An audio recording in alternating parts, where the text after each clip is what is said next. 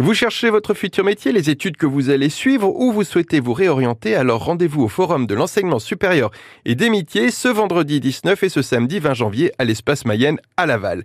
Des écoles, des entreprises, des associations et structures d'accompagnement seront présentes sur les lieux. Voici comment en parle Christelle Ekel, directrice et chef de projet de l'agence La Manufacture en charge de l'organisation du forum. L'idée, c'est surtout aussi qu'ils rencontrent des vrais professionnels. Il y a des démonstrations aussi de métiers où euh, les jeunes peuvent euh, un peu euh, voilà rendre compte euh, de chaque métier, utiliser des outils euh, sur le moment et euh, vraiment des fois les rencontres clés peuvent voilà découler sur une vocation. Les jeunes ont une vision du travail en fait euh, différente des nôtres où maintenant on veut vraiment un métier qu'on l'aime faire plus mmh. alimentaire et en plus de nombreux métiers n'existent encore. Donc du coup, c'est vrai que ça rajoute à la difficulté de trouver sa voie. Mais afin de bien vous préparer, nous vous conseillons de vous rendre dardard sur la page Facebook Le Forum 53. Celle-ci vous offre toutes les informations nécessaires à une venue et une recherche efficace pendant la durée de l'événement. Vous y trouverez la programmation complète, notamment les horaires des ateliers d'échange, tels que l'apprentissage, l'orientation ou encore Parcoursup, les dates des portes ouvertes des établissements du territoire,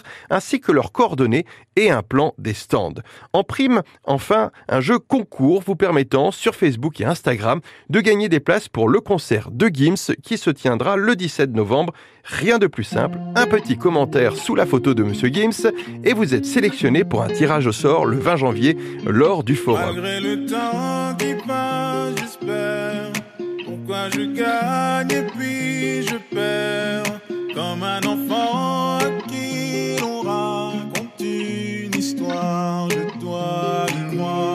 Le forum de l'enseignement supérieur et des métiers, c'est ce 19 et 20 janvier à l'espace Mayenne à Laval. À noter que vous pourrez y trouver un stand France Bleu Mayenne.